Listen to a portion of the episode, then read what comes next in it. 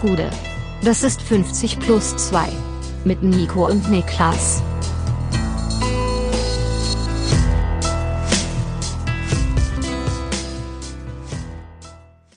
»50 plus 2, ein ganz normaler Donnerstag. Mein Name ist Nico Heimer und bei mir sitzt der Mann, der sagt, Darts ist nur Fußball mit Pfeilen. Niklas Levinson. Ich bin der Mann der Pfeile, der Herr der Pfeile. Ja, das werden wir heute Abend erleben. Wie geht's? Wie ist dein Vorbereitungsstand? Für alle, die sich wundern, worum es geht. Ich kann. Und du nimmst heute, du bist heute Teilnehmer ja. bei der Hand of Blood äh, Darts WM und ich bin Moderator des ganzen Events. Ganz genau. Und ich kann keine Einblicke geben in den Stand meiner Vorbereitung. Ja. Aus strategischen. Aus strategischen Gründen. Ja. Also Darts ist vor allem ein Spiel, das auch äh, geht viel um Taktik. Mhm. Es geht viel darum, den Gegner zu lesen. Und ich kann mir nicht erlauben, dass irgendwelche Leute vielleicht noch reinhören hier, ja, nee, wir uns treffen heute und dann darüber sprechen. Da muss ich. Ähm okay, verstehe. Ähm, für alle, weil wir schon ein paar Fragen bekommen haben, wie, wie das alles passiert ist. Ja, wir haben wir waren einfach im Austausch, wurden gefragt, ob wir Lust haben, daran teilzunehmen. Und dann haben wir geantwortet, yep, und haben dazu geschrieben, dass ich auch bereit bin, oder dann kam in der anderen Mail, dass noch so ein bisschen überlegt wird, ob ich die ganze Geschichte moderieren sollte. Und da habe ich geschrieben, plant mich einfach ein, wo ihr wollt. Du warst dir nicht ganz sicher, ob du dem Druck als Spieler standhalten würdest. Hab, du weißt ganz genau, dass ich einfach gesagt habe, plant mich ein, wo ihr wollt. Ich bin komplett für alles zu haben und dann wurde ich als Moderator angeboten. Das ist wirklich Ja, es so, gibt verschiedene Narrative, kann man sagen. Welch, was ist das andere Narrativ? Ja, du hast doch, du hast doch was ich gerade gesagt habe. Du warst doch die Mails nicht mal dabei. Du hast doch nicht mal mitgeschrieben. ähm, ja, okay. Das ist, das ist das zweite Narrativ. Damit muss man leben, muss man aushalten als Gesellschaft, dass auch Lügen über einen verbreitet werden innerhalb eines Podcasts. Ne? Ähm, passiert hin und wieder. Passiert hin und wieder mal. Also soll, soll, soll schon mal vorgekommen sein, auch an dieser Stelle. Ja, was geht ab bei dir, Alter? Was gibt's zu berichten? Äh, zwei Dinge. Erstens, also das mache ich vor allem, weil ich finde, dass äh, deutscher Film im Allgemeinen in Deutschland oft einen schlechten Ruf genießt. Ja. Und bisschen besser geworden für dich. Bisschen besser geworden. Ja. Bei mir war das lange auch so, bis ich eine ganz wunderbare Dozentin hatte im Studium, die mir in einem Seminar zu Filmkritik ähm, uns vor allem mit deutschen Filmen hat arbeiten lassen, wo mhm. tatsächlich sehr, sehr gute dabei waren. Und ich war jetzt Roter Himmel schauen, äh, neuer Film von Christian Petzold. Und ja. ähm, ganz, ganz große Cook-Empfehlung. Wirklich ein, ein toller deutscher Film. Also wer da Lust drauf hat und drüber nachdenkt, äh, von hier, von meiner Seite aus auf jeden Fall ein klares Go. Ja. Und ansonsten muss ich sagen, ich bin wieder unter dieser Woche, ist mir vor, auf, vor Augen geführt worden, wie fragil unser Gebilde Zivilisation doch wieder ist. Was hast du getan? Ich habe nichts getan, aber ich war am, am Montag beim, bei einem Facharzt, ähm, bei einem Hautarzt ja. und ähm, da ist die Handhabe ist dort so, für es gibt für gesetzlich Versicherte dort keine Termine. Die machen einfach auf und dann kommt man dahin. Oh Gott, ja und man kommt dran, wann man dran kommt. So ist das Prinzip. Was ich hab, sind schon Leute da verloren gegangen, im, verschollen gegangen. Im was ich irgendwo auch ganz fair finde, weil ansonsten, also die Alternative ist, dass du monatelang warten musst auf einen Termin. Und ähm, jetzt ist es so, ich hatte einen Termin, ich konnte einen machen aufgrund persönlicher Umstände. Ich hatte einen mhm. Termin, als ich da ähm, Kontakte, Merkel angerufen, Merkel Termin angerufen, bekommen, gesagt, Batsch. Termin bekommen, Batsch, ging schnell. Ja. Und ich hatte einen Termin für 15 Uhr und äh, viele andere Leute, die da waren, nicht. Und ich kam so um 20 vor drei kam ich an. Und da saßen da schon irgendwie 11, 12, 13, 14 Leute in diesem Flur. Die seit 8.30 Uhr da warten. Die schon ganz lange da warten. Und es lag schon so eine krasse Anspannung in der Luft. Mm. Und dann kam nachher erstmal der unangenehme Moment, um 15 Uhr geht die Tür auf. Und ich bin halt straight nach vorne obwohl ich halt nach vielen anderen kam, weil ich einen Termin hatte. Und das war schon ultra unangenehm, weil mir der Hass wirklich. Ah, ihr habt doch im Treppenhaus wirklich gewartet. In einem Flur, im Flur ja, vor ja, der Praxis. Ja. Okay. Und dann geht diese Tür auf und dann muss man eh sagen, bricht einfach das Chaos los. Ja, na klar. Weil die Leute, die früh da waren, wägen sich in dem Glauben, dass sich die Gesamtmenge der Menschen, die dort ist und später kamen, an die unausgesprochene Regel hält. Klar. Wer zuerst da war, darf sich zuerst anstellen. Aber sobald diese Tür aufgeht, macht jeder, was er will. Und dann ist da, also die Leute schreien sich an, äh, Leute gehen sich an. Ähm, das wird wirklich laut teilweise. Wirklich? Ja, ja, ja. Weil jeder will halt vor, vorher dran sein, weil du weißt, das macht vielleicht einen Unterschied zwischen einer halben Stunde warten und zwei Stunden warten. Und ich verstehe so es komplett. Den, den Gedanken. Weil ja. ich hasse, ich hasse ja wirklich nichts mehr als warten. Auf der ganzen Welt gibt es wirklich wenige Dinge, die ich so hasse wie warten. Also ich verstehe den Gedanken, dass da der Stress losgeht. Und es war wirklich krass. Also ich habe selten in meinem Leben so eine aufgeladene, hasserfüllte Atmosphäre gespürt, wie äh, in dieser Schlange. Und bist du einfach durchmarschiert? Also ich war halt vorne, weil ich einen Termin ja. hatte. Ich hatte einen Termin. Das und dann rausgekommen, so. Pina Colada, den Leuten so zuge zugegrüßt und gedacht, schönen Tag euch noch. Nee, aber ich muss sagen, wenn man sich jetzt vorstellt, hier ging es jetzt darum, wer wann beim Arzt dran kommt. Wenn man sich das ummünzt auf ein Szenario, keine Ahnung, wo es irgendwie Lebensmittelknappheit gibt und irgendwelche Ja. Ausgegeben werden Kann soll. schwierig werden, ne? Also für mich war das nur ein weiterer Grund zu sagen, wer jetzt noch nicht 500 Liter Wasser im Keller gelagert hat, ist selber schuld. Weil du einen Termin hattest und andere Leute nicht. Ja. Ah, Okay. Ja, ja, nee, das macht Sinn. Ähm, aber ja, äh, Arztpraxen sind und Wartezimmer, wirklich, ich versuche, seit ich, seit ich das selber in meiner Verantwortung trage, es einfach zu vermeiden und gehe wirklich nur zum Arzt, wenn es sein muss. Sollte man trotzdem machen. Aber ähm, ich bin auf jeden Fall niemand, der bei jeder Gelegenheit mal irgendwas checken lässt, weil ich hasse es so sehr. Es ist wirklich ganz Das ist schlimm. ganz, ganz schlimm. Und ich muss wirklich sagen, das war eine ganz, ganz, ähm, ja, feindselige Atmosphäre, die Ja. geherrscht hat. Von, je, niemand hat niemandem was gegönnt. Die Leute, viele Leute, die zum Arzt regelmäßig gehen, machen sich ja so Bärnackelbinden um die, um die Hände und sagen ja auch, Schatz, ich gehe jetzt zum Arzt, falls wir uns nicht mehr sehen. Ich gehe nicht dahin, um Freunde zu machen. Ähm, es war kein Unfall. Ja, Ärzte. Die Ärzte. Naja, das ist ein anderes Thema. Wir wollen trotzdem über Fußball reden übrigens. Ähm, nee, nichts übrigens. Und wollen anfangen bei äh, Gladbach, wenn mich nicht alles täuscht.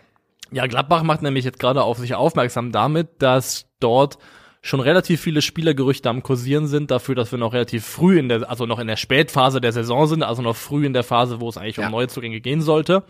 Und da sind ein paar Namen, die da so rumgeworfen werden. Wir wollen über einige davon sprechen. Der prominenteste, der gerade da so ein bisschen auftaucht, ist tatsächlich Niklas Füllkrug, also der Mann, der aktuell die Torschützenliste in der Bundesliga, ich, mit 16 Treffern anführt.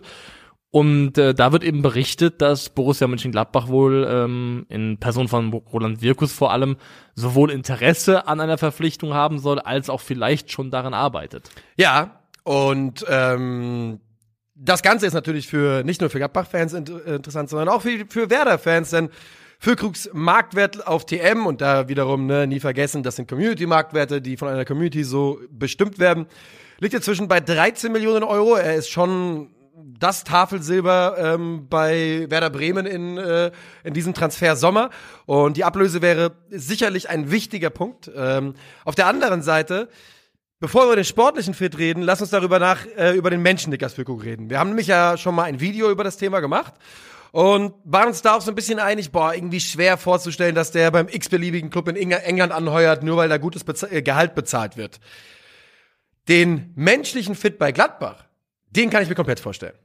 Also es gibt ja sogar ein Video, in dem er, glaube ich, für den DFB ähm, seine Top 3 Stadien präsentiert. Und Oh. in seiner Top 3 ist zumindest auch der Borussia Park. Also der fällt dort auch äh, als Name. Wer noch? Und äh, also Werder. Und dann war ich zu ungeduldig, um für Platz 1, Platz 1 zu warten. Drei, drei Stück. Zwei gehört, kein Bock mehr. Kein Bock mehr. Ja, verstehe. Thema Aufmerksamkeitsspanne in Ja. 2023. Ja, ja. Ähm, Ich habe gestern jemandem was geantwortet. Äh, ich habe ein sechs Minuten Video bekommen und ich habe mich erwischt, wie ich die Antwort abgeschickt habe. Das interessiert mich prinzipiell, ist mir aber zu lang. Ja. Ja. Also Thema Aufmerksamkeitsspanne. sechs Ähm, Minuten muss man erstmal haben, ne? Also, ich saß auf dem Balkon. Ich saß einfach auf dem Balkon, ich hatte locker sechs Minuten, aber ich hatte einfach keinen Bock. Noch dazu kommt dann auch, dass es zwischen Gladbach und Niklas Füllkrug ja sogar eine Vorgeschichte gibt, denn im Sommer 2018, als Niklas Füllkrug noch bei Hannover 96 unter Vertrag stand, da hat er, glaube ich, gerade seine zum damaligen Zeitpunkt beste Bundesliga-Saison gespielt, 14 Tore gemacht, soll Borussia Mönchengladbach 18 Millionen Euro geboten haben, aber Hannover hat abgelehnt, um ihren Topstürmer zu behalten, sind dann, glaube ich, in der Folgesaison trotzdem abgestiegen. Ähm, aber ja, es gab eben wohl schon mal Interesse von Gladbach und auch schon Angebot von Gladbach. Das heißt, eine gewisse Vorgeschichte zwischen beiden Parteien, die ist durchaus vorhanden. Und man kann ja schon sagen, Borussia Mönchengladbach ist ja auch vom Namen her weiterhin einer der großen Clubs in Deutschland. Für den zu spielen irgendwo auch ein gewisses Grad an Prestige bedeutet. Mit Sicherheit und es würde auch, auch wenn Gladbach nicht international spielt, mit Sicherheit einen Gehaltssprung bedeuten für Niklas Füllkrug. Davon würde ich ganz, ganz stark ausgehen. Jetzt aber die Frage, passt der Mann denn sportlich überhaupt äh, zu Borussia Mönchengladbach? Man hat ja äh, in den letzten Jahren, das ist kein Geheimnis, hat äh, Markus Thuram, Alessandro Plea, äh, hin und wieder sogar Lars Stindl, das waren so die äh, Spielertypen, die die Rolle im Zentrum übernommen haben. Ich weiß nicht, ob ich jemanden vergessen habe, aber ich glaube eigentlich nicht gerade. Ähm, Embolo. Äh, Bredonat Embolo war natürlich auch immer noch da zwischenzeitlich. Alles, ähm, oder keiner von denen wäre Typ klassischer Mittelstürmer. Niklas Füllkrug ist schon eher Typ klassischer Mittelstürmer. Daher die Frage, passt das denn überhaupt? Also ich glaube schon. Also Markus Thuram hat sich ja auch in eine zentralere Rolle immer rein, also reinentwickelt, die jetzt in dieser Saison, glaube ich, ihren Peak gefunden hat in der Art und Weise, wie er es spielt. Natürlich trotzdem nochmal ein anderer Spieler mit einer anderen Grunddynamik als Niklas Füllkrug, anderen Fähigkeiten auch in 1 gegen 1 Situationen, aber Niklas Füllkrug sollte man trotz seiner oder aufgrund seiner Größe nicht unterschätzen in der Art und Weise, wie er fähig ist, sich im Kombinationsspiel einzubringen. Also er hat eine relativ desolate Passquote, die kommt aber auch daher, dass er im Verhältnis zum Beispiel auch relativ viele progressive Pässe spielt und ähm, die die Chancenkreierung oder die Kreierung von Schussaktionen für Mitspieler von Niklas Füllkrug Seite, die ist echt ordentlich für einen Stürmer. Und was den sportlichen Fit angeht, würde ich mir tatsächlich keine Sorgen machen, ähm, ob das passen könnte oder nicht. Jetzt ist Gladbach keine Mannschaft, die in dieser Saison wahnsinnig viel über Flanken kommt oder gekommen ist, aber ich glaube, auch das wäre falsch, Füllkrug auf jemanden zu reduzieren, der quasi hohe Hereingaben braucht am Fließband, damit er in irgendeiner Form funktionieren kann im, im Zentrum in der Spitze. Ich gehe prinzipiell mit, ich würde sogar noch einen Schritt weitergehen. Ich glaube, wenn ich Gladbach diese Saison oder wenn ich den Gladbachern in dieser Saison zuschaue, könnte ich mir vorstellen, dass es ihnen richtig gut tun würde, einen Fixpunkt zu haben in der Offensive, ein klares Ziel, einen klaren, eine klare Station, wo der Ball enden soll zur Verwertung. Denn das ist eigentlich eine der Sachen, die in der Offensive bei den Gladbachern, gerade in dieser Saison, wenn Turam eben nicht äh, on fire ist, fehlt. Also Genau. ich kann es mir komplett vorstellen. Also die Angriffsbemühungen der Gladbacher, wenn Tyram nicht der, derjenige ist, der es vollendet, die versanden so ein bisschen. Die enden irgendwie im Nichts und da jemanden zu haben, der eben genau das ist, derjenige, der der designierte Abschlussspieler ist und auch über entsprechende Abschlussqualitäten verfügt, das ist vielleicht nicht das Allerschlechteste. Weil bei Tyram muss man ja auch sagen, er ist jemand, der sich durch sein Fähigkeitenpaket durchaus viele Chancen erarbeitet, aber ich würde ihn jetzt nicht als ähm, Clinical Finisher bezeichnen. Nee. Jemand, der irgendwie da kannst du dir Highlight-Videos anschauen von äh, Tyram vergebene Chancen, da Da kommst du gibt nicht es einige dahin. und da ja. in diesbezüglich wäre Füllkrug tatsächlich auch ein Upgrade, glaube ich. Für mich aber gibt es trotzdem massive Zweifel daran, ob dieser Wechsel zustande kommen könnte oder würde. Und die liegen für mich tatsächlich in zweierlei Dingen begründet. Und erstens in der Frage, ob Gladbach überhaupt bereit und in der Lage ist, das Ganze finanziell, finanziell gewuppt zu kriegen. Lass uns darüber kurz reden. Finanziell. Also, wir haben ja, äh, wie gesagt, es gibt ein Video auf Calcio Berlin dazu, Niklas Füllkrug, seine Zukunft, was auch immer. Ähm, da haben wir gesagt, wenn es nach England geht, kann, können die 20 gerissen werden, wenn es gut läuft in der Ablöse. Wenn es nach in der Bundesliga bleibt, sagen wir, es geht zu Gladbach. 13 plus Boni ist das Preisschild, was ich sage. das machen sie aber nicht. Das macht Werder auf Da- keinen Fall. Das macht Werder nicht. Auf gar keinen Fall. Die machen 13 plus Boni nicht. Glaubst du wirklich nicht, wenn Füllkrug sagt, er will weg? Nein. 100 Prozent. Nee. Da halte Also ich komplett glaube ja, eh, halte ich komplett wie gesagt, dagegen. ich, bleib- ich bleib ja, ich habe ja, mein Tipp war ja, er bleibt, von daher bin ich hier eh, ich muss jetzt, ich muss jetzt diese Welle weiter reiten. Da bin ich mir nicht so sicher, weil ich glaube, man darf die nicht laufen den, die Fans laufen den mit Mistgabeln in die Geschäftsstelle rein. manchmal, das ist halt tatsächlich einfach manchmal nicht relevant, ne? Ich bin komplett bei dir. Sie sollten es nicht machen. Wir wissen aber, wer das finanzielle Situation, wir kennen sie nicht, wir wissen nur, sie war katastrophal, als sie abgestiegen sind. Aber du findest, du findest jemanden im weiten Fußballkosmos Europa, der das zahlt. Und du Ja, kannst. aber Füllkrug ist ja, du musst ja den Typen, das ist ja, ja, das und dann sagst du Thema. zu Niklas Füllkrug, hör mal, wir haben jemanden, der es zahlen möchte. Wenn Gladbach das nicht zahlen kann, dann gehst du nicht dahin. Fertig aus. Okay, aber er geht safe nicht, nur weil es 20 Millionen sind, zu Portsmouth. Nee, aber da muss er bleiben. Da muss er bleiben, da können wir von mir sagen, So, und das dann, ist das, dann was- die worauf ich Rechnung auf, die du gemacht hast. Ja, aber das glaub ich nicht. Also Werder sagt nicht ja zu 13 Millionen plus, Plus Boni, wenn die Boni 4 Millionen sind, 17 rauskommen können. Die sagen, die sagen ja, 100 Prozent. Also ich glaube, du musst als Fixsumme mindestens 15 zahlen. Unter 15. kriegst du Sockelablöse nicht. 15 also, Millionen. Sockel ist für mich 15. Also ich gehe nicht Ich sag runter. halt Alter, Verletzungshistorie und Gladbach wird natürlich sagen, ja, der, hat jetzt, der spielt gerade eine gute Saison. Davor war zweite Bundesliga, davor war Knieschaden. Ähm, wir, wir wissen ja gar nicht, was wir hier kaufen. Katze im Sack. Ja, aber selbst bei und auch selbst 13 Millionen Euro ist halt sau viel Geld. Es ist komplett verbrieft, dass Gladbach, also hat jetzt schon quasi angefangen anzumoderieren, dass sie keine finanziell riesengroßen Sprünge machen können bei dem Kaderumbruch im Sommer. Kein europäischer Fußball. Gerade jetzt, glaube ich, wieder, ähm, also im zwei, Jahr 2022 im Minus gefahren von 24,5 Millionen Euro. Ja, es kracht und, und knirscht. ähm, das Einzige, was da für mich Fantasie entstehen lässt, wie es möglich sein könnte, wäre, wenn man Manu Kone sehr gewinnbringend verkauft. Also für den kriegt man auch wahrscheinlich 40 Millionen plus. Das ist ja eigentlich mehr oder weniger auch aus Gladbacher Seite so verbrieft. Das Kone ist das, äh, ist der Scheck, der eingelöst werden muss im Sommer. Genau. Um in irgendeiner Form zu refinanzieren und entsprechende Neuzugänge stemmen zu können. Also Ja. persönlich bleibe ich dabei. Ich glaube, Werder alleine aus Außendarstellungsgründen und wie sie es ihren eigenen Fans verkaufen, können das nicht machen für äh, unter 15. Ich glaube da halt, also ich bin da prinzipiell, verstehe ich glaube was du meinst. Ich weiß halt nicht, wie wer das finanzielle Situation ist und ich weiß, dass die mal so angespannt war. Und jetzt hast du eine Saison Bundesliga, das kaschiert, da kommt wieder frisches Geld rein. Ich weiß nur einfach nicht, ob Werder Bremen in der Situation ist, aktuell ein Angebot von 13, 14 Millionen ab, äh, ablehnen zu können. Aber ähm, wie gesagt, also ich kann mir Gladbach eher vorstellen, als du hattest ja mal äh, so Union oder Freiburg reingeworfen. Da glaube ich 0% dran. Duxch übrigens zu Union. Da plötzlich wird ein Schuh draus. Das sehe ich 100%, darüber können wir gleich noch reden. Ähm, aber Da halte ich aber gegen. Das ist aber viel mehr fit vom Mensch, äh, von Spieler und Verein für mich als Füllkrug und Union.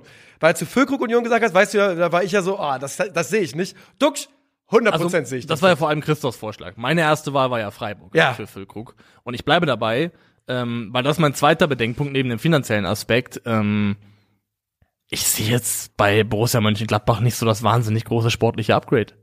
Die werden tabellarisch in ungefähr denselben Regionen wie Werder Bremen äh, die Saison beenden.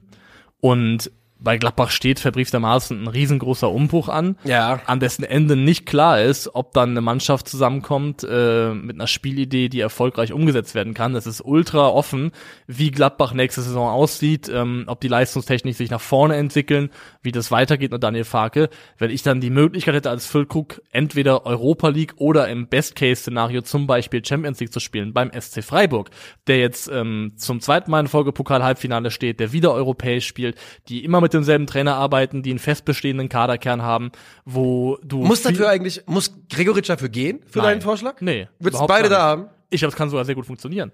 Weil ich glaube, Ich meine, wir sehen es ja, dass es durchaus funktionieren kann, auch in der Bundesliga mit zwei, zwei großen Stürmern, solange die Profile zueinander passen. ja, weil ich glaube, Gregoritsch hat auch, ähm, hat ja auch in früheren Phasen seiner Karriere auch diese hängende Spitze gespielt, hat auch schon mal, glaube ich, Zehner gespielt. Also hat definitiv Qualitäten im spielerischen Bereich, die in so einer Art Duck Schleit werden lassen könnten. Also ich halte das nicht für ausgeschlossen, dass Gregoritsch und Füllkrug eine Doppelspitze sein könnte, die tatsächlich funktioniert.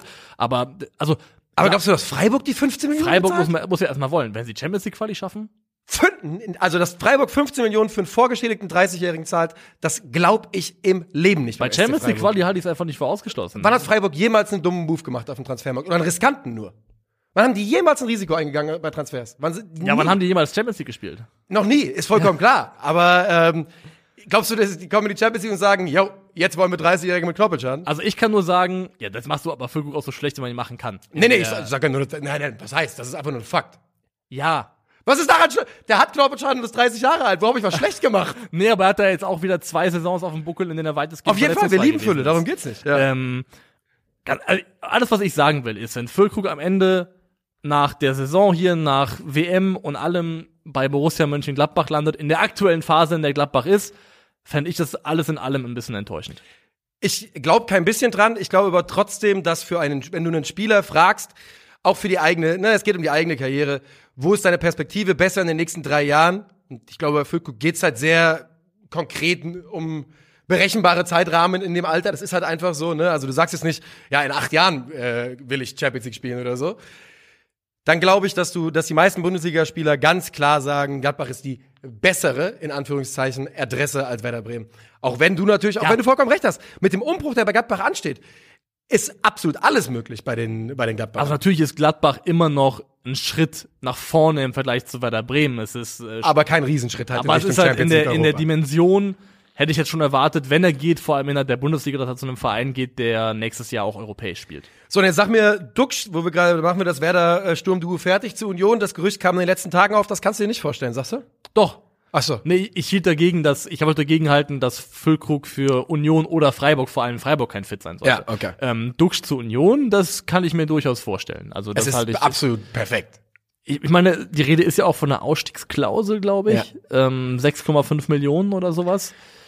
Der Junge will unbedingt nochmal Champions League spiel, äh, äh, für Deutschland spielen. Nächstes Jahr hat er bei Union, äh, bei Union wahrscheinlich, hätte er die, äh, die Möglichkeit, sich in der Champions League zu zeigen. Ähm, wo du, und was ein, was ein Aufstieg das wäre innerhalb von Ja. einer Saison quasi von der zweiten Liga in die Champions League. Also, als ich das Gerücht gelesen habe, habe ich sofort im Kopf einen Haken hintergemacht und gesagt, das passt so gut. Ich kann es mir komplett vorstellen. 6,5 Millionen wäre natürlich bitter für, ähm, für Werder Bremen. Man hat ja auch sicher, 4 ob das- Millionen bezahlt oder sowas. Ob das die Klausel ist jetzt, aber ich habe irgendwas geistert aber mir im Kopf rum. Ja. Also, wenn es eine Klausel gibt, dann wird die safe deutlich unter 10 sein. Von daher macht Ja. das von der Summe schon Sinn für mich. Man muss ja auch sagen, dass die, ähm, die Formkurve, die Marvin Duck jetzt hingelegt hat, die hat ja so kaum jemand erwartet. Nein. Aber auch er ist, äh, auch wenn er kein klassischer Mittelstürmer ist in der Art und Weise, wie er die Rolle interpretiert, ein weiteres Beispiel dafür, dass man jemanden, nur weil er mit 23 oder 24 in der Bundesliga nicht geklappt hat, nicht für immer abschreiben muss. Ja. Dass es eben auch, das haben wir jetzt schon öfters gesagt, dass es auch zwischen 24 und 29 noch einen Entwicklungsprozess, einen Reifeprozess geben kann, der aus einem Spieler eine ganz andere Qualität rausholt mit den Jahren. Und Marvin Duksch zeigt definitiv, auch wieder mal ein Beispiel dafür, dass es eben auch spät möglich ist, in der Bundesliga seinen Durchbruch hinzulegen. Wir sind auf jeden Fall gespannt, äh, wo es die beiden hinzieht. Mal gucken. Hm, Vielleicht sind ja nächstes Jahr noch beide da, wobei das fühlt sich doch arg unrealistisch an, ähm, dass beide bei Werder Bremen bleiben werden. Wo gehen wir hin? Ja, bleiben wir jetzt noch in Gladbach oder gehen wir weiter? Wir haben jetzt schon da, finde ich, sehr, lange über Gladbach geredet. sehr ne? raumfüllend Ja. über das Thema Füllkrug gesprochen. Also Dann von gehen wir weiter, oder? Können wir weiterziehen. Gibt ja noch so Namen wie Tom Kraus, die da gehandelt werden. Aber das ist ähm, vor allem ja auch abhängig davon, ob Schalke in der Liga bleibt oder nicht. Das heißt, aktuell alles noch Theorie. Und auch da drängen sich bei mir auch grundsätzliche Zweifel auf, ob das vom Fit her passen würde. Dann aber Tom Kraus. Profil, defensiv starker Mittelfeldspieler. Wollen wir das Ja. als Überleitung benutzen? Können wir machen, ja. Dann gehen wir zu den Bayern. So, der FC Bayern München ähm, brennt. Uli Hoeneß taucht auf dem Trainingsgelände auf. Da Also- weißt du, dass es dramatisch wird, Ja. wenn Uli da auftaucht. Also, äh, wie er da raufgetapert ist. Ich bin mir ganz sicher, Uli Hoeneß hat so viele Fäden in der Hand gerade, weil der spielt richtig Marionette im Hintergrund beim FC Bayern München. Also wenn Uli Hoeneß sich die Zeit nimmt und sagt, jetzt ist mal Schluss mit Würstchen sortieren im Ja. Supermarkt und extra damit aufhört, um Kommt von seiner sagen, Schicht auf Rewe. von seiner Schicht, äh, kommt von seiner Schicht zurück, von seiner Sortierschicht und sagt, ich nehme jetzt nochmal die Fäden in die Hand, dann weißt du, beim FC Bayern liegt ganz, ganz konkret was Ja. im Argen. Und wenn man sich die, die Art und Weise der, der Gestikulierung gegenüber Thomas Tuchel angeschaut hat, muss man auch davon ausgehen, dass es sehr intensiv war. Was denkst du, also wir müssen darüber kurz reden, was denkst du, Thomas Tuchel, ja. wie glaubst du, wir wissen nicht, was Uli Hoeneß ihm gesagt hat. Aber der braucht ja, ich sag mal, er muss ja eine, eine mentale Grundeinstellung in diesem Gespräch haben. Glaubst du, dass Thomas Tuchel A denkt, da ist er, die Grande, die Legende, der Mann, der den FC Bayern München gebaut hat, danke, dass ich hier arbeiten kann? Oder denkst du, dass es eine ganz kleine Stimme im Hinterkopf gibt, die sagt, du bist doch jetzt, komm Uli, du, du sitzt doch eigentlich, du hast doch eigentlich ganz bequem im Hintergrund, bleib doch, wo du bist. Ist ein bisschen das äh, abgewandelte Simpsons-Meme gewesen, Old Man yells at Coach. Das ist es wirklich, Mann. Das ist es wirklich. ich glaube schon, dass und so für so reflektiert und intelligent halte ich Thomas Tuchel auch, dass da auch eine Wertschätzung immer noch vorhanden ist. Mit Sicherheit. Er hat sich ja bei seiner Uli Einstellung Hoeneß. bedankt bei Uli Hoeneß. Genau, und ich glaube schon, dass da auch ein dementsprechender Respekt vorhanden ist. Und ich glaube auch, dass was Uli Hoeneß vielleicht zumindest noch nicht verlassen hat, ist ein gewisser Grundinstinkt. So eine, so eine Nase, die nicht weggeht. Und ich glaube nicht, dass er jetzt 15 Minuten äh, Quatsch erzählt hat da in dem Gespräch, sondern durchaus auch Dinge dabei waren, die vielleicht auch äh, durchaus eine Daseinsberechtigung hatten in der Debatte. Aber es ist vielleicht in der Art und Weise, wie es präsentiert wird, ein bisschen anstrengend. Das glaube ich auch. Ja, wahrscheinlich ist es das. Die, die Form der Kommunikation. Darum soll es aber nicht gehen. Wir wissen aber, wie du gerade sagst, mal, wenn Uli Hoeneß sich wieder einschaltet, wenn er ähm, nicht mehr die Supermärkte Münchens abklappert, um die Waren zu sortieren, dann äh, muss bei den Bayern was im Argen sein. Und es ist einiges im Argen. Inzwischen hören wir die Gerüchte von hier, äh, Schweinsteiger als Nachfolgekandidat von Brazzo. Lahm als Nachfolgekandidat von, äh, von Kahn. Hellmann als Nachfolgekandidat auch von Kahn. Also wir hören inzwischen Namen und Namen und Namen. Was wir aber auf dem, von der fußballerischen Seite wissen ist, oder was wir zu lesen gibt, ist, der FC Bayern soll sich intern darauf geeinigt haben, im Sommer einen großen Transfer tätigen zu wollen. Wir wissen, es gibt zwei wichtige Positionen. Über die Position Mittelsturm haben wir, glaube ich, ausgiebig gesprochen in den letzten Wochen. Ja. Heute soll es ums Zentrum gehen, ums defensive Mittelfeld.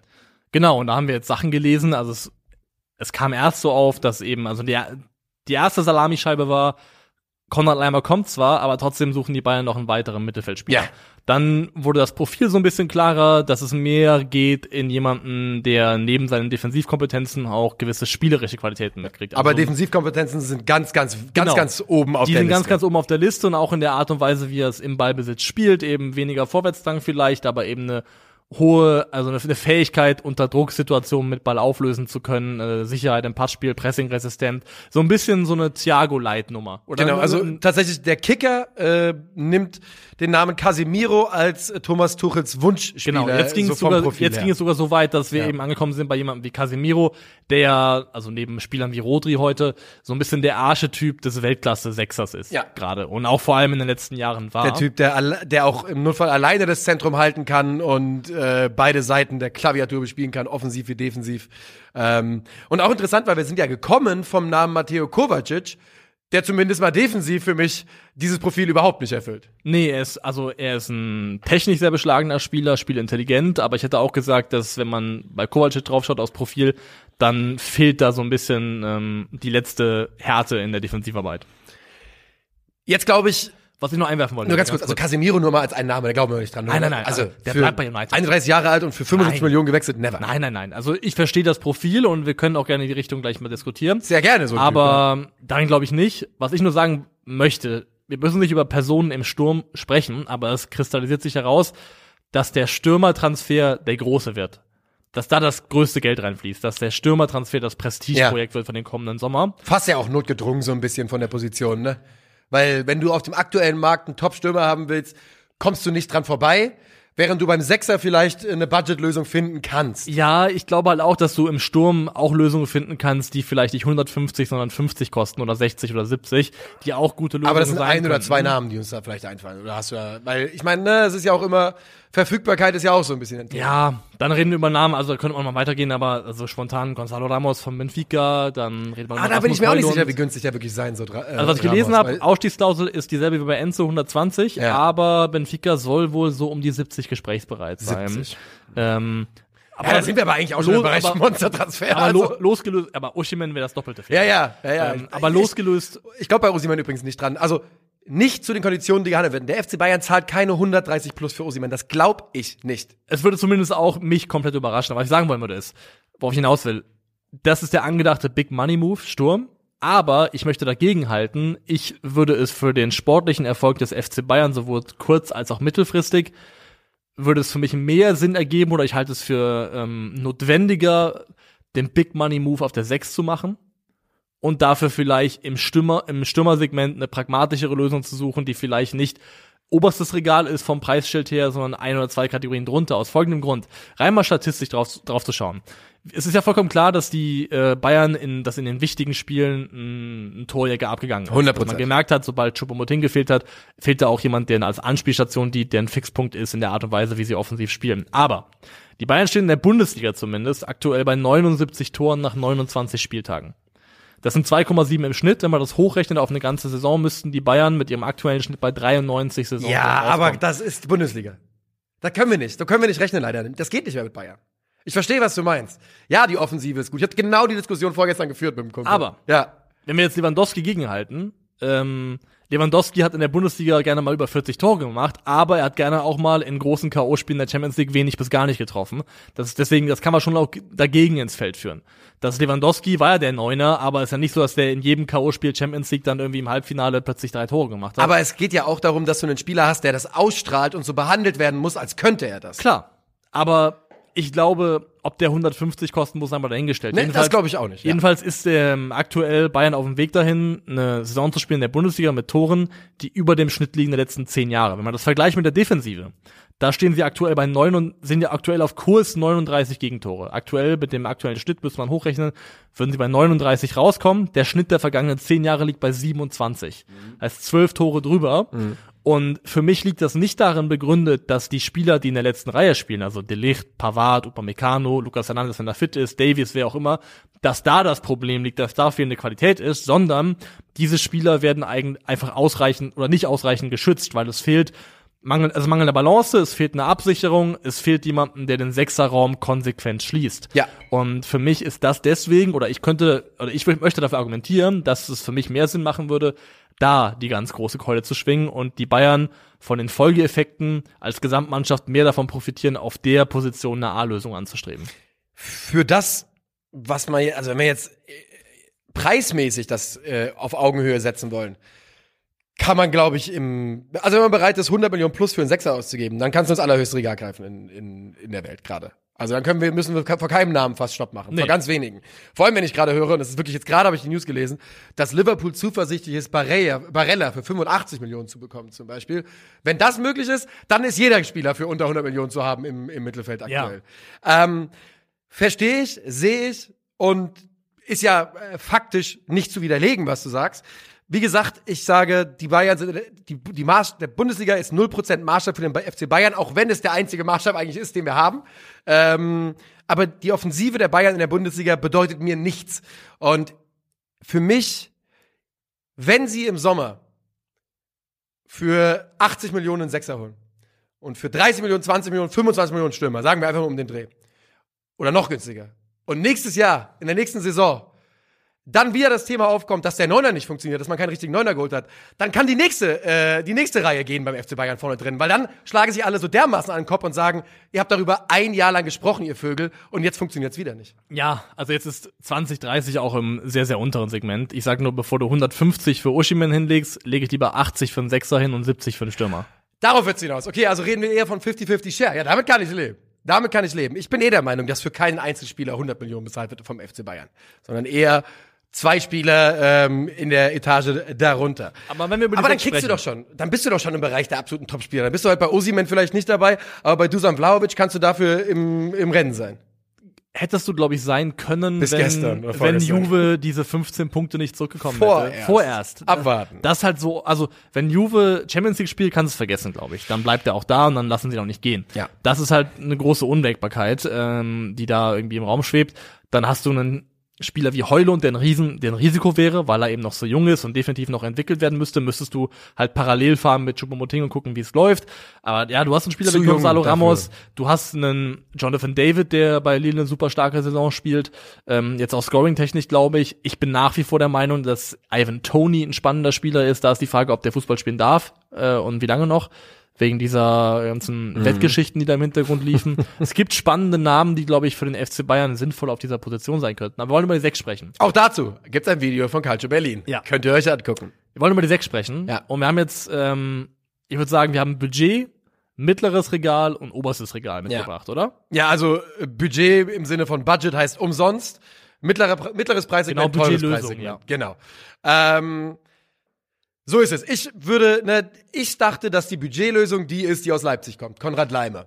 Ein Ja. Spieler, der zwar in den letzten Jahren ein bisschen nach vorne geschoben ist in seiner Art zu spielen, ein bisschen offensiver wurde, der aber durchaus mit seiner Athletik und seinen Fähigkeiten am defensiven Ende zumindest die Fantasie wecken könnte, dass er diese Rolle bekleiden könnte in der Zukunft. Gegen den Ball ja. Er ist ein Top-Athlet, ist ein toller Ballträger, also ist sehr gut darin, äh, sich mit Ball nach vorne zu bewegen und hat dann eine, eine Dynamik, die man nicht abstreiten kann.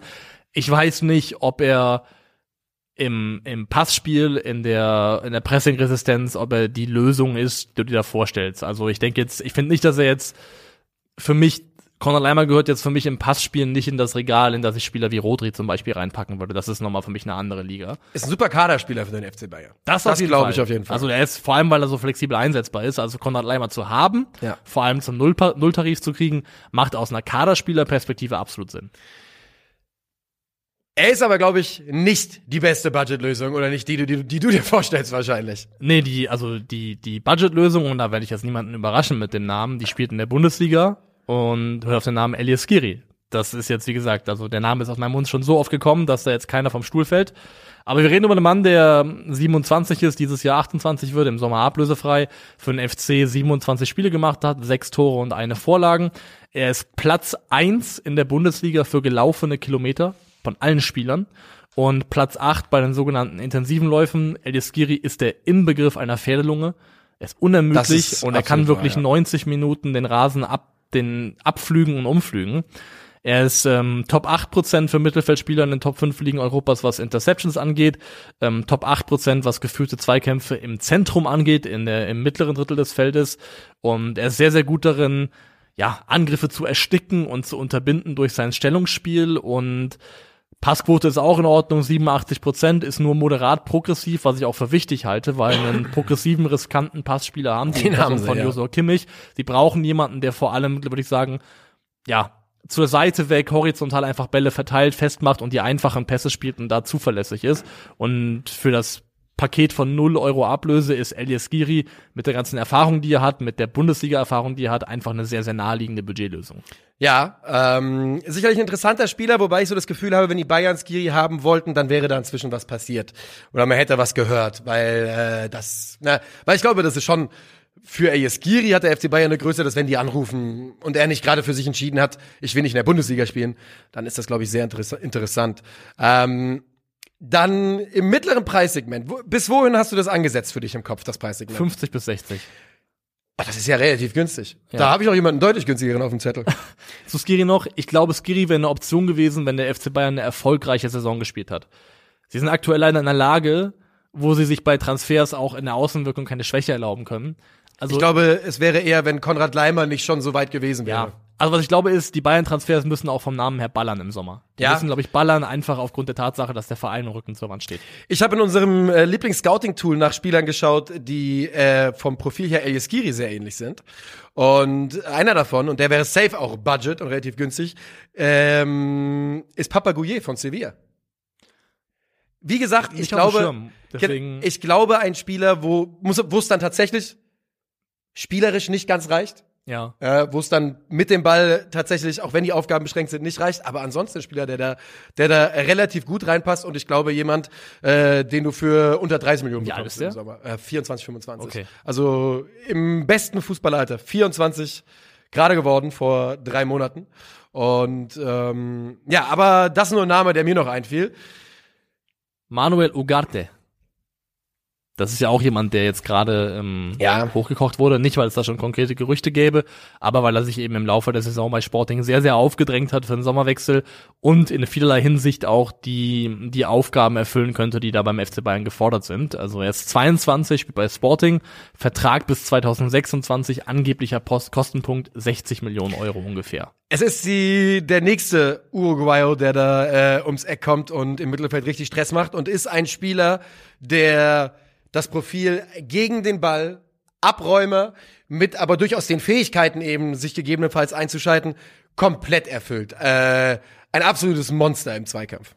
Genau, und er ist, das sieht man auch daran, dass er in der Champions League der Spieler ist mit den meisten geführten defensiven Duellen pro 90 Minuten. Ich habe 12,52, also keiner führt mehr. Mhm. Und ähm, ja, er ist, ähm, es gibt bei FBref gibt's ja mittlerweile auch den Vergleich für die restlichen acht Ligen. Das sind dann nicht die ja. Top 5, sondern unter anderem die MLS, die brasilianische Liga, die Eredivisie, die mexikanische und eben auch die portugiesische. Ich frag mich, ob das die, die tatsächliche Top 8 der Ligen in der Welt ist, aber das ist ein anderes Thema. Ja. Ähm, aber wenn man da den Vergleich zieht von Mittelfeldspielern, ist eben Manu Ugarte auch Top 1%, was sowohl versuchte als auch erfolgreiche Tacklings angeht und Top 3% sowohl bei geblockten Pässen als auch bei Interceptions allgemein. Er ist dynamisch und aggressiv im Verteidigen was er unheimlich gut kann, ist, ähm, du hast als ballführender Spieler das Gefühl, er ist noch weit weg. Und, und eine Sekunde später ist er ja, da. Ja. Also die Geschwindigkeit, mit ja. der der Räume schließt auf einen, auf einen ballführenden Spieler, ist unheimlich brutal. Also ganz, ganz aggressiv und dynamisch im Verteidigen. Und dazu halt gepaart eben auch mit spielerischen Fähigkeiten. Eine Passquote von 91,3 Prozent, das ist auch Top 1 Prozent, ähm, fällt eben progressiv nicht sonderlich auf, aber wie gesagt, das ist auch nicht notwendig für das Profil. Genau, also was das bedeutet, der Mann ist niemand, der im Spielaufbau großartig eingebaut wird, sondern der die Bälle erobert und abgibt und weiterträgt und eben nicht äh, die Kimmich-Pässe versucht, Chip hinter die Abwehrreihe und sowas, sondern eher der Zuarbeiter ist. Ähm, als kleiner Fun-Fact, Elias Giri liegt derzeit bei äh, 2,7 getackelten Spielern pro 90 Minuten und Ugarte liegt bei 4,73. Ja. Und, und Skiri ist, hat eine Topwerte in, in der Bundesliga und in Europa damit. Ja. Also Ugarte, was das betrifft, absolut äh, unglaubliche ja, Ausnahmewerte tatsächlich. Skiri ist, glaube ich, doch auch mehr ein jemand, der über das Stellungsspiel kommt in der Defensive, als über die direkte 1 gegen 1 Zweikampfführung. Da gibt's ja auch unterschiedliche Art und Weisen, so eine Rolle auszufüllen. Ja, ja Ugarte ist, würde ich sagen, sogar ein sehr, sehr sicherer Passspieler, ein kompetenter Passspieler, aber jemand, der eben das mit einer Art, in einer Art und Weise tut, wie es halt auch ein Sechser, finde ich, tun sollte, weil ein Sechser ist nicht dafür da, um großartige Risikobälle zu spielen. Sechser ist für Ballsicherheit da und dafür, dass die eigene Mannschaft nach Balleroberung im Idealfall auch im Ballbesitz bleibt. Ähm, also er hat 2200 Minuten gelockt diese Saison und hat 22 Mal aufs Tor geschossen. Ja. Also, Ja, also so alle 100 Minuten äh, kommt mal einer. zündet er mal irgendwo in Richtung Tor. Das beschreibt sein Profil, glaube ich, ganz Man gut. muss halt sagen, hat er jetzt natürlich Champions League gespielt und auch Europa League und war in der Europa League sowohl gegen Juventus als auch gegen Arsenal sehr, sehr stark. Ähm, trotzdem kommt natürlich der Großteil der Sample Size aus der portugiesischen Liga und da ist natürlich eine Frage zumindest erlaubt, wie schnell Ja. gelingt so eine, so eine Anpassung, so eine klimatische Anpassung. Aber grundsätzlich so ein uruguayisches Kampfmonster, der Garacharua, Ja. noch richtig lebt, gepaart damit, dass er ein guter Fußballer ist, wäre, glaube ich, kein schlechter Fit. Und das Altersprofil natürlich ein 22-Jähriger ähm, und gerade 22 geworden, also vor zwei Wochen 22 Ja. geworden. Äh, sprich, ja durchaus auch was, was die Bayern gerne machen, eine Position so zu besetzen, dass du im Idealfall zehn Jahre Ruhe hast. Und das könnte Ugarte auf jeden Fall äh, mit sich bringen. Preisschild siehst du bei 50 bis 70 Millionen Euro? 60 ungefähr. Ja, Ja, ich hätte auch ein mal bisschen weiter unten, hätte ich glaube ich schon geschaut. Ähm, interessanter Name, aber wird natürlich auch in Lissabon sehr darauf aus sein, im Sommer eben nicht alles zu verlieren, was einen so ausgezeichnet hat. Ja. Denn den wird schon gut zugesetzt auf dem Transfermarkt, davon kann man glaube ich ausgehen. Ist generell, also es ist Wahnsinn, wie einfach jedes Jahr zwei bis drei Spieler du easy findest, die Benfica und oder Sporting und Porto für Top-Ablösen, also 50 Millionen plus verlassen können. Eine der besten Die Transfers. produzieren einfach das- verlässlich internationale Topspieler. Ja, ist auch so. Und ähm, sie haben halt einfach eine, da ist eine Scouting-Pipeline auch nach Südamerika aus, aus Portugal, die, da können sich die deutschen, die aller deutschen Vereine eigentlich nur die Finger nachlecken. Das ist ja auch logisch, ne? Macht schon Sinn, dass, dass Portugal so als Auffangbecken für Südamerika Südamerikaner so ein bisschen in, äh, im deutschen Vor allem für Brasilianer ist es ideal. Perfekt. Also, Es ist wirklich so, so ein Soft-Lounge nach Europa. Ja. So, wie, kommen, wie holen wir dich hier möglichst weich rein? Ja, interessanter Name. Ähm, Ugata, also ein Spieler, wo ich mich auch wirklich frage, mit dem, dass der ja, also der ist jetzt in den letzten anderthalb Jahren durchgebrochen bei, bei Lissabon. Mhm, ja. Also seitdem ist er ungefähr Stammspieler. Diese Saison ist er Stammspieler und in der letzten Saison ging es so los irgendwann. Glaubst du, den kriegt man nicht sogar vielleicht für 40? also ich finde gleichzeitig auch, dass die portugiesischen Clubs meistens immer recht harte Verhandlungspartner Auf jeden sind. Fall, Und ja. deswegen bin ich tendenziell nicht so optimistisch, was jetzt Schnäppchenpreise angeht. Ja. Also ich glaube 50, glaube ich, ist schon eine Summe, die musst du wahrscheinlich legen. Okay. Dann äh, gehen wir damit weiter. Und ich, ich habe noch zwei Namen, die ich mal reinwerfen wollte. Ja. Die vielleicht vom Pro, äh, Profil nicht ganz so passen ähm, und schon größer sind, die aber eventuell im, oder ein Name vor allem, der aber eventuell im Sommer günstig sein könnte, weil er bei seinem Verein nicht so zum Zug kommt, wie er es will. Und B, weil sein Verein für ähm, einen zu kurz geratenen Argentinier im Sommer äh, Geld braucht.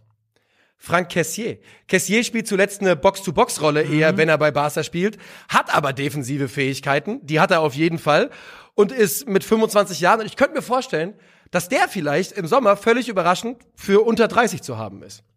Also, dass man einen guten Preis für Cassier erzielen kann, glaube ich auch. Also, das halte ich für möglich und ich glaube auch, dass da eine Tür eventuell aufgeht. Aber ich habe ihn auch bei Milan in seiner besten Saison in der Erinnerung als ein Spieler, der durchaus auch mit Präsenz im Strafraum aufgetaucht ist und nach vorne sich eingeschaltet hat. Ich weiß nicht, ob er, also hast du ja auch schon selber gesagt, ob er das Profil im klassischen Sinne liefert, was du suchst. Ich glaube halt, dass, also ich mag Kessier sehr, sehr gerne. Ich finde, das ist ein toller Fußballer, ich gucke ihm super gerne zu.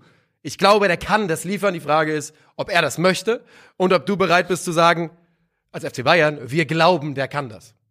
Ja. Ob, ob, das, ob das dir die Wette wert ist. Ist halt nur ein Spieler, wo ich glaube, dass du von dem, was er dir potenziell bringen könnte, und den Preis, den du vielleicht im Sommer bezahlst, das könnte so ein äh, Preis-Leistungsschnäppchen werden. Das definitiv. Also er ist auch, also rein von seiner, von seiner Physis her ein mon monströser Spieler. Und ich halte es auch nicht für so unwichtig, weil das ist bei Ugarte noch ein Punkt. Ugarte ist jetzt knapp über 1,80 groß, es ist nicht klein. Aber wenn man ihn sich vorstellt, neben Kimmich haben die Bayern dann ein relativ kleines Mittelfeldzentrum. Und jemanden zu haben, der nochmal eine andere athletische Dimension reinbringt, ist wahrscheinlich auch nicht das Allerschlechteste. Wahrscheinlich nicht. Ich gucke jetzt ähm, gerade mal durch. Er hatte äh, phasenweise bei Milan Saisons, wo er, wo er defensiv deutlich mehr beitragen musste als jetzt gerade bei Barca oder auch in äh, den letzten zwei Milan-Jahren. Ähm, aber ja, ist natürlich vom Profil her jemand, der so gut offensiv ist, dass wir, dass er wahrscheinlich das ganz defensive Profil und das Profil Ja. Abräumer so nicht erfüllt. Der zweite Name? Hast du ihn auch noch? Ja, aber ich, das ist halt ein Name, von dem ich glaube, er müsste, ähm, er wird teuer sein und ist wahrscheinlich eher höchstes Regal und dann würde ich, glaube ich, jemand anderen da haben wollen. Hat zuletzt seine Rolle offensiver interpretiert, hat die Fähigkeiten in meinen Augen 100 Prozent, äh, ist Algerier und spielt bei Milan. Ah, Benacer. Ja. Ich finde, ich liebe halt Benacer. Ich finde ihn halt wirklich überragend. Ähm, wie gesagt, spielt aktuell bei Milan offensiver, ist äh, ein Spieler, der auch technisch sehr versiert ist, aber ich kann es mir vorstellen. Wenn wir jetzt eine, also ein Pendel haben für diesen Spieler, den die Bayern suchen, und auf der einen Seite des, der, der Skala ist Casemiro und auf der anderen ist Thiago, Ja. dann schlägt Benacer für mich halt mehr in die Thiago-Seite Ja. aus als in die Casemiro-Seite.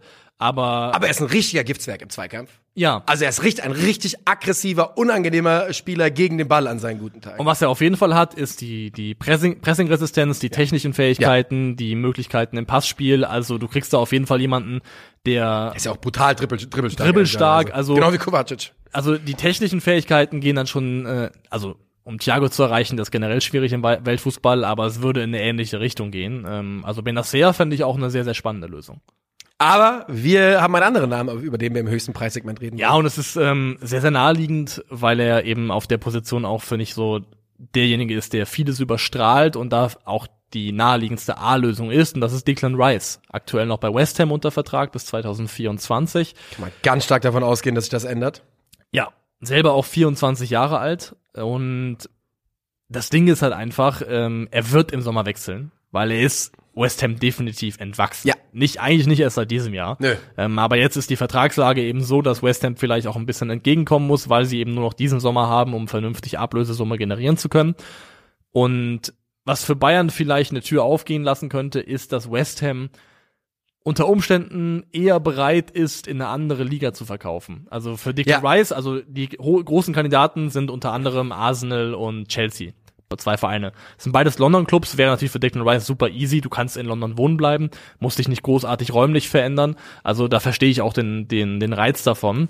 Ähm, hat, glaube ich, auch Chelsea Vergangenheit, bin mir nicht ganz sicher. Ähm, Okay. Also er hat auf jeden Fall Irland-Vergangenheit. Das, da bin ich mir ganz sicher. Stimmt, ja.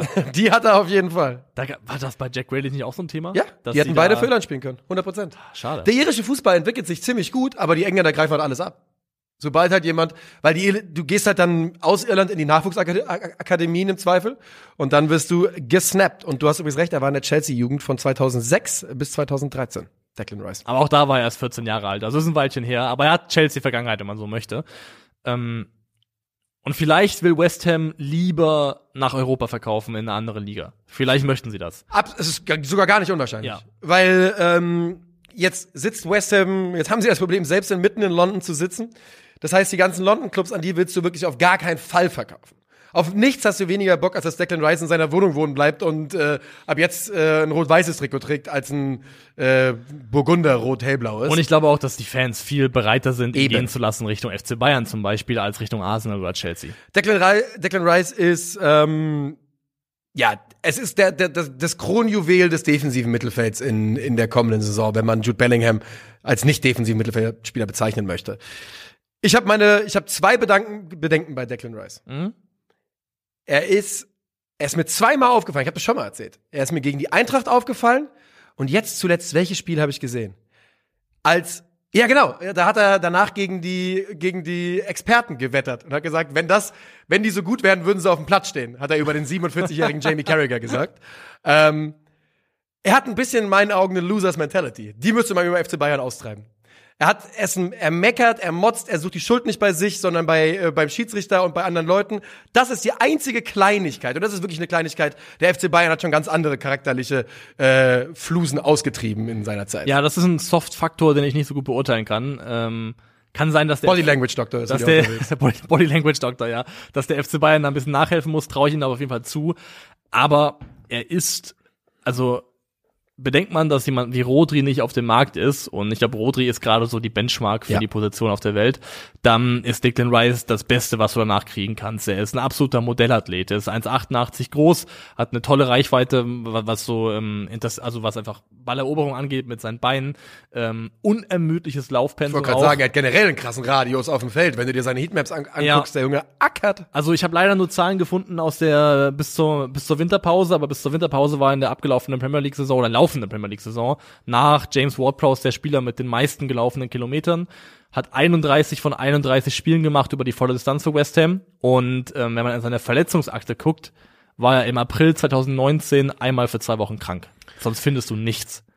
Gar nichts. Das Einzige, was für mich gegen Declan Rice spricht, und das ist nur eine Sache, die, die jetzt sage ich, spricht für mich dagegen, aber das tut sie gar nichts, das ist nur ein Argument, das ich einmal äh, in den Raum werfen will. Der FC Bayern sucht sicherlich auf den wichtigen Positionen schon Champions League Erfahrung. Jetzt bin ich aber trotzdem, ich glaube aber trotzdem, dass ein 24-Jähriger, der 41 Länderspiele für England hat, Ja. äh, aus der Premier League kommt und wie du gerade sagst, auf dem Papier die Bestlösung ist. Ich glaube, da wäre man bereit zu sagen, gut, der hat noch nicht Champions League gespielt, wir trauen es ihm aber zu. Vor allem, weil er eben, ich würde sagen, Erfahrung in großen Wettbewerben halt gesammelt hat für England. Ne? Der hat ja bei der EM 2020 auch eigentlich fast jedes Spiel gemacht, hat jedes Spiel gemacht und im Finale auch auf dem Platz gestanden. Also ist ja nicht so, dass der jetzt unerfahren wäre. Dasselbe gilt auch Conference, für die, Conference ähm, League, Europa League, alles schon. Geht auch für die Weltmeisterschaft 2022. Also Declan Rice hat schon, also wenn auch nicht auf Vereinsebene, auf Nationalmannschaftsebene, auf Spitzenniveau Erfahrung gesammelt. Und ja, er ist absolut passsicher, spielt eine bombastische Passquote für die Tatsache, dass West Ham die Mannschaft ist mit dem drittwenigsten Ballbesitz in der Premier League. Ähm, er ist ein Meister der Seitenverlagerung, also von der von der einen Seite auf die andere Seite den Ball zu verlagern mit einem präzisen Ball ist wirklich eine der Sachen, die er herausragend gut kann. Top 3% für Interceptions, ähm, Top 10% für Tacklings im defensiven Drittel und es ist auch der Bereich, man sieht ganz klar bei seinen ähm, Ballaktionen, dass die abnehmen, je weiter du nach vorne gehst. Also sein Hauptaufgabengebiet, wo er sich rumtreibt, ist der das Defensivdrittel und dann so bis zur Mittellinie. Und je weiter es in die gegnerische Hälfte geht, desto weniger ist er am Ball. Und genau das suchst du ja. Du suchst ja jemanden, der hinten den Sechserraum konsequent hält. Und ähm, das Gesamtpaket Declan Rice ist einfach vom Fußballerischen her herausragend gut und es wäre meiner Meinung nach wirklich der Rolls-Royce unter den Spielern, den du holen kannst. Aber, was ist da das Preisschild? Weil da sage ich dir, der hat zwar nur bis 24 Vertrag, aber ich bin mir ziemlich sicher, dass es vereinsseitige Optionen gibt, also bis 25 Vertrag. Und ähm, wenn es da keine Ab Ablöseklausel gibt, 80 als, als Sockel wäre das Beste, was dir passieren kann. Genau, ich hätte auch gesagt, wenn du einen guten Preis erzielst, dann kriegst du ihn für 80 Millionen. 80 Millionen ist das Best- Best-Case-Szenario. Worst Case gehen wir bis 100, glaube ich. Ähm, und wenn aber kannst du dir nicht vorstellen, dass halt, dass halt die englischen Vereine im Sommer sagen, der ist uns 120, 130 wert? Ich nehme mich schon. Ja, kann schon sein. Arsenal kann das vielleicht machen und dann auch glaubhaft verkaufen, warum sie eine gute Lösung sind. Wenn das Chelsea machen würde, würde ich halt in der aktuellen Verfassung von Chelsea sagen, ja, schön für euch, aber zu euch will ich auf gar keinen Fall wechseln. Weil ich ein Spieler bin, der absolutes Weltklasse-Format hat und Potenzial dafür hat, dann mache ich aktuell vieles, aber ich gehe nicht zum FC Chelsea. Das wäre so ein mahnendes Beispiel für mich, die Art und Weise, wie der Verein geführt wird in der aktuellen Form, wo ich sage, da gehe ich lieber irgendwo hin, wo ich weiß, ähm, es ist eine gewisse Sicherheit, eine Konstanz da. Beim FC Bayern zum Beispiel spiele ich jedes Jahr Champions League. Im Regelfall komme ich mindestens ins Viertelfinale. Ähm, das ist ein viel, viel stabileres Umfeld. Also Arsenal, glaube ich, wäre der große Konkurrent, aber an sich, Thomas Tuchel wollte wohl auch schon mal Declan Rice zum FC Chelsea holen, hat den auch da schon mal eingebracht als Namen.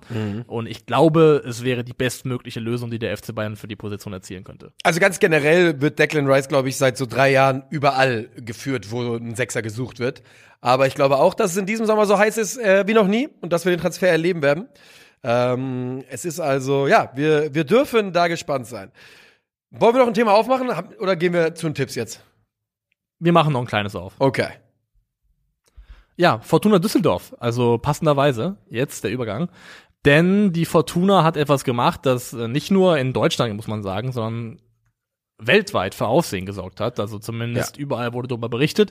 Denn die Fortuna hat das Projekt Fortuna für alle gestartet. Das ist ein Pilotprojekt, kann man sagen dessen Idee sich grob damit umreißen lässt, dass die Fortuna perspektivisch alle Heimspiele ähm, kostenlos anbieten möchte. Das heißt, äh, keiner mehr Geld bezahlen soll für Tickets für Heimspiele von Fortuna Düsseldorf.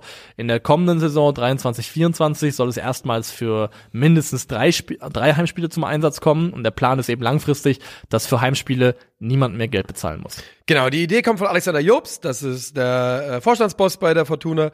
Ähm, nächste Saison also drei Spiele auf Ziel, dann die 17. Das Ganze funktioniert natürlich, you guessed it, indem man finanzstarke Partner im Hintergrund hat. In diesem Fall ist es wohl eine Versicherung, ein PC-Hersteller und äh, Common Goal. Die Initiative kennt ihr vielleicht. Viele Fußballer spenden da ein Prozent ihres Gehalts hin. Ähm, und noch weitere Sponsoren sollen dazu kommen und die brauchst natürlich. Warum macht Fortuna das? Ich würde sagen, es gibt da zwei Gründe für. Das erste ist, ähm, dass du eine unglaublich gute Außendarstellung hast. Du sagst, ne, wir wollen, dass jeder hier rein kann. Und zweitens ist natürlich, dass sie das Stadion eh nie voll bekommen. Ja, ist halt so. Ja. ja. Also ist sicherlich ein, ein sehr, sehr guter Nebeneffekt. Ähm, Die Frage ist aber auch, ob es dadurch voll wird. Also, ich glaube schon, glaubst du nicht? An den Spieltagen wird es safe voll sein.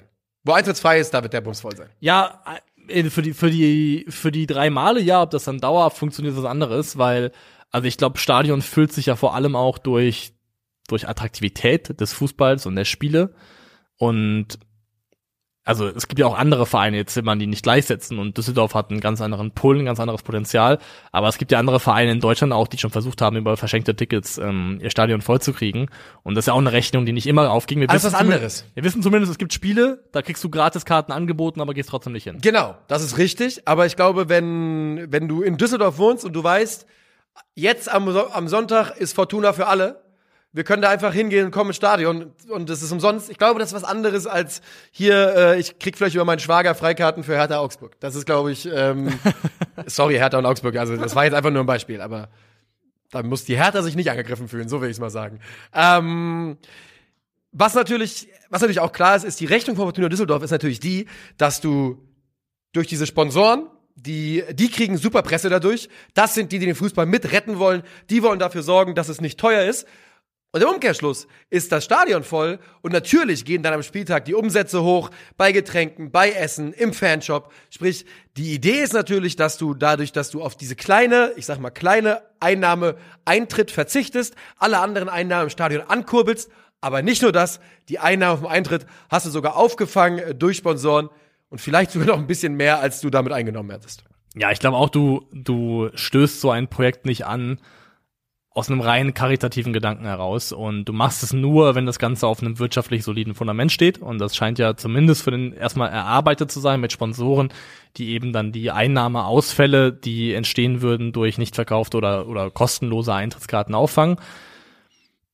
Jetzt ist die Frage, Ich lese übrigens gerade, dass das Catering an äh, die Einnahmen für Bratwurst und Bier gehen an Caterer, an den Caterer. Diese Baustelle will Job schnell lösen. ja, das glaube ich. also diese Einnahmen sollen ja jetzt auch die Sponsoreneinnahmen sollen ja auch, muss man sagen, gibt auch einen Verteilschlüssel dafür, der eben auch auf Nachhaltigkeit abzieht. Also Fortuna Düsseldorf schreibt selber, neben Investitionen in den Profikader sollen 20 Prozent in den Nachwuchs fließen und den Frauenfußball. Auch die digitale Infrastruktur und die Arena sollen mit 20 Prozent profitieren, 10 Prozent für den Breitensport in der Stadt, etc. etc. Also es wird auch darauf abgezielt, dass man eben nachhaltig das Geld äh, oder breitflächig auch streut und einsetzt. Ganz kurz, ich weiß, das wirst du wahrscheinlich auch nicht wissen. 45 Millionen Euro sind ja jetzt für die nächste Saison da im, ne? So. Ja, Ist das für drei Spiele 45 Nein, Millionen nein, Euro Moment, Ersatz? Sind die 45 Millionen nicht angelegt auf mehr, auf einen längeren Zeitraum? Ich glaube, die. Das würde mich nämlich mal interessieren, weil wenn, wenn das die Rechnung ist, dass die 45 Millionen für drei Spiele bekommen, dann sage ich Katsching Fortuna, gute Arbeit, Alter. ich glaube, das ist. Ähm, ähm, ich glaube, ist, das nicht die 45 auf die fünf Jahre angelegt sogar? Mal gucken. Wir werden Ich, ich glaube, es sind auf fünf Jahre ja. angelegt, die ja. 45. Also ich kann mir nicht vorstellen, dass es für drei Spiele ist. ne, also Fragen, die man stellen kann, ist erstens, was passiert gegebenenfalls mit einem Schwarzmarkt bei attraktiven Spielen? Da Ja. müsste eine Lösung für erarbeitet werden, weil das natürlich sehr lukrativ. Ich glaube, du kannst dich als Person, also klar ist auch, Mitglieder haben Vorrang, der organisierte Support kann weiterhin auch so registrierungsfrei an die Karten kommen. Ähm, aber du kannst dich wohl als Person für bis zu fünf Tickets bewerben. Und da ist eben, glaube ich, da muss eine Lösung erarbeitet werden, wie man eben nicht sagt, ach hier, gutes Spiel Fortuna, fünf Tickets besorgt, drei davon äh, verkaufen wir weiter, wir haben ja nichts dafür bezahlt, also machen wir damit ein bisschen Kohle. Schwarzmarkt ist ein Thema. Und leider sind wir an einem Punkt, wo man so zynisch geworden ist, dass man immer so ein bisschen fragen muss, wenn irgendwas zu gut klingt, um wahr zu sein, was ist der vielleicht der Hintergedanke? Cui bono. Cui bono. Wer profitiert davon? Ach, he- heißt das das? Ja, wer profitiert, glaube ich. Wer gewinnt, ja. ähm, ganz im Ernst, ich glaube, es ist clever von, von der Fortuna und ich glaube, dass es darum geht, Fans zu binden, Fans ranzuholen. Man muss sich in dieser Stadt nochmal wieder ein bisschen neu finden. Ich glaube, die Entwicklung ist nicht zugunsten der Fortuna in den letzten paar Jahren in Düsseldorf und die, das Ziel in Düsseldorf ist Bundesliga spielen. Und wenn du ein Stadion voll hast mit einem gut zahlenden Support, der, der halt in dem Stadion ist und dort Geld ausgibt, ist das besser, als mit Eintrittskarten vor leere, leerer Hütte zu spielen. Ja, ich würde zumindest anmerken, und da verweise ich ähm, auf Philipp Köster, den äh, Chefredakteur von Elf Freunde, der hat einen Kommentar dazu geschrieben, ähm, zu der Entscheidung von Düsseldorf, der ja schon am kritischeren Ende der Gesamtbetrachtung liegt, aber zumindest auch interessante Aspekte aufwirft. Da geht es unter anderem um die Frage, also ist es nicht auch irgendwo eine ent weitere Entmündigung des Fans an sich, weil, weil, also die Idee dahinter, dem Gedanken kann ich durchaus nachvollziehen, Mhm. ist, einer, du bist als Fan, ich glaube nicht, dass, es, dass Fans grundsätzlich sagen, wir wollen keinen Eintritt zahlen. Es gibt Diskussionen über zu teure Tickets, aber ich glaube, die meisten Fans sehen ja auch, dass du über das Eintrittszahlen zum Beispiel auch mit dazu beiträgst, dass dein Verein wirtschaftlich irgendwie Ja. Einnahmen generiert, erfolgreich sein kann.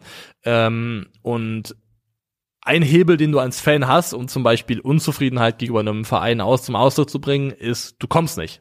Du gehst nicht ins Stadion, weil du sagst, ey, das passt mir einfach nicht. Und damit hat der Verein Au Einnahmeausfälle. Und wenn der Verein sich sozusagen einnahmentechnisch komplett davon emanzipiert, ob die Leute kommen oder nicht, weil eben Ticketeinnahmen nicht mehr relevant sind, weil aufgefangen über Sponsoreneinnahmen, ob du damit nicht so ein bisschen weiter die Fans aus einer, also ihnen noch einen Hebel wegnimmst, um zum Beispiel auch Druck auf den Verein ausüben zu können oder Mitspracherecht zu haben. Das ist zumindest ein Gedanke, Ja. den ich als Anstoß zumindest mal ähm, erwähnenswert finde. Ja, muss, ich- muss ich ein bisschen drüber nachdenken. Mein, erst, mein Bauchgefühl ist halt, du kannst ja immer noch genauso fernbleiben, aber im Zweifel kommen halt dann eher andere, das verstehe ich. Ähm, ich würde aber trotzdem auch sagen, übrigens, dass Vereinsmitglieder, also keine Ahnung, mir geht's nicht so, dass wenn ich eine Karte für die Eintracht kaufe, dass ich dann denke, ah, ein Glück kann ich die Eintracht finanziell unterstützen. Ja, Ich verstehe, was du meinst. Also, für mich wird andersrum ein Schuh draus, dass du dann sagst, hier, ich habe eine Karte gekauft, ich komme nicht, jetzt habt ihr davon, sowas in dem, in dem Sinne. Aber weiß ich noch nicht. aber es ist ein Unterschied, Aber- ob du jetzt sagst, ähm, also zum Beispiel wäre es ja auch ein krass radikaler Schnitt gewesen, zu sagen, Tickets kosten bei uns per se nur noch 10 Euro. Oder sowas. Das wäre auch ein radikaler Bruch gewesen. Also, Ja, ja. ähm, Ich, ganz im Ernst, ich will erst mal sehen. Ich auch. Ich bin da, ich bin da prinzipiell ganz, also insgesamt, sag ich mal, mein Mindset ist skeptisch bei der ganzen Geschichte. mein Mindset ist auch skeptisch, aber ich möchte dem auch auf, aufgeschlossen Auf gegenüberstehen. Und ich finde es zumindest erstmal eine spannende Idee, einen interessanten Ansatz und ich bin gespannt darauf, wie es in der Praxis aussieht. Und wenn es am- am Ende nur darauf hinausläuft, dass Fortuna Düsseldorf ein volles Stadion hat, dass Menschen Teilhabe am Erlebnisstadion ermöglicht wird, die vielleicht sonst finanziell nicht die Möglichkeit dazu haben und das Dann am das eine Ende eine, Sache. eine positive Sache ist unterm Strich, dann bin ich auch komplett bereit dazu zu sagen, Chapeau, gute Idee. Man muss nur beobachten, ich finde es zumindest wichtig, dass man jetzt nicht sofort in den maximal unkritischen Abfeiermodus geht, Nee. sondern mal zumindest mal auch erwägt, was rückgelagerte Interessen von Sponsoren und Vereinen sein Du hast vollkommen recht. Ich finde auch, wir haben jetzt in den letzten Jahren im Fußball so viel erlebt, dass es für mich persönlich einfach der Gedanke, es, es fällt mir schwer, da nicht, ich sag mal, leicht skeptisch drauf zu gucken. Und das ist noch die positivste Form, in der ich es ausdrücken kann. Ähm, mein erstes, wirklich, ich lese sowas und mein erster Gedanke ist, was, was, was kocht ihr Ja. da, Alter? Was Weil kocht ihr da? Auch jeder der einzelnen, jeder der involvierten Sponsoren ist ja kein, das sind ja keine ähm, Wohltätigkeitseinrichtungen, das sind ja Unternehmen. ja gut, außer das Common Goal. Common Goal, ja. Aber, aber ist, die ja. anderen drei strategischen Partner, das sind ja. Unternehmen mit einer Profitorientierung. Ja. Die machen das ja auch mit einer, mit einer, weil, weil sie sich davon irgendwas versprechen. Was das ist, finden vielleicht raus über zusätzliche Sichtbarkeit im Stadion. Vielleicht ist es gucken. nur, dass, dass die sagen, Fortuna Düsseldorf, volles Stadion, kein Antritt, dank hier den und den. Aber du hast schon recht. Ähm, die gucken wollen mal. davon auch was haben. Wir gucken mal. So, ich glaube, jetzt geben wir nur noch Tipps ab und dann schmeißen wir uns raus für heute Yes. und daten uns warm. Bochum gegen Dortmund. Das ist natürlich das, ja, ich glaube, man darf es nicht so nennen. Irgendwas, irgendein Derby ist es, die mögen sich nicht so richtig und Dortmund gewinnt auswärts 2-1. Oh, das habe ich auch schon angetragen. 2-1. Köln gegen Freiburg. Zwei beide. Ich glaube sogar an einen Köln-Sieg und sage 1-0. Leipzig gegen Hoffenheim. Puh. Absagen. ähm, komm, die T ist, ja, scheiß drauf, 1-1. 3-1 Leipzig. Ist wohl realistischer. Stuttgart gegen Gladbach. Boah, das ist sau wichtig. Ah. Das ist richtig wichtig, Ja. Mann. Weil das sind diese paar Spiele, die dir bleiben, wo du sagst, da hast du eine realistische Drei-Punkte-Chance. Stuttgart ergreift diese Drei-Punkte-Chance gegen einen, gegen blasse Gladbacher einfach. Und sie sagt, VfB gewinnt 2-0. 3-2 für den VfB ist mein Tipp. Union gegen Leverkusen. Naja, gut, komm. 1-0 Union, es ist doch immer 1-0 Union. 1 zu 2. Ja. Frankfurt gegen Augsburg. Uh. Oh nee, ich hab so keinen Bock mehr auf die Also- Saison. Mach Deckel drauf jetzt, mir reicht's. Wenn man irgendwann mal noch was gewinnt, dann das vielleicht, oder? Deswegen sage ich äh, 3-1 SGE. ich sag auch 3-1. Topspiel am Samstagabend kann man jetzt schon mal verraten, das streamen wir auch im Watchalong bei Calcio Berlin. Ähm, da gilt für Schalke dasselbe wie für Stuttgart. Äh, Schalke gegen Bremen. Und es wird ein saftiges 1-1. 1 zu 2. Und das wäre für Schalke schon bitter, bitter dann. Dann haben wir die Bayern gegen Hertha BSC. 5-1. Ich glaube auch, dass die Bayern jetzt eine Schlachtung vollziehen werden. 4-0. Wolfsburg gegen Mainz rundet, oh, ein Spieltag mit nur zwei Sonntagsspielen? Ja, weil, ah, kein Europa hier die letzte, die Woche, ne? Das ist ja wie Weihnachten und Ostern zusammen Äh, mittlerweile. Traum. Ähm, Wolfsburg gegen Mainz. Zwei beide? Deux jours, deux jours. Deux jours, deux Zwei jours. Tage, zwei Tage. Ich sag ähm, 2-1 Wölfe. Damit würde die Mainzer Serie enden. Ja. So wie dieser Podcast. Herzlichen Dank für eure Aufmerksamkeit. Wir hören uns wieder am Montag zum Bundesliga-Rückblick. Bis dahin. Ciao, ciao. Macht's gut.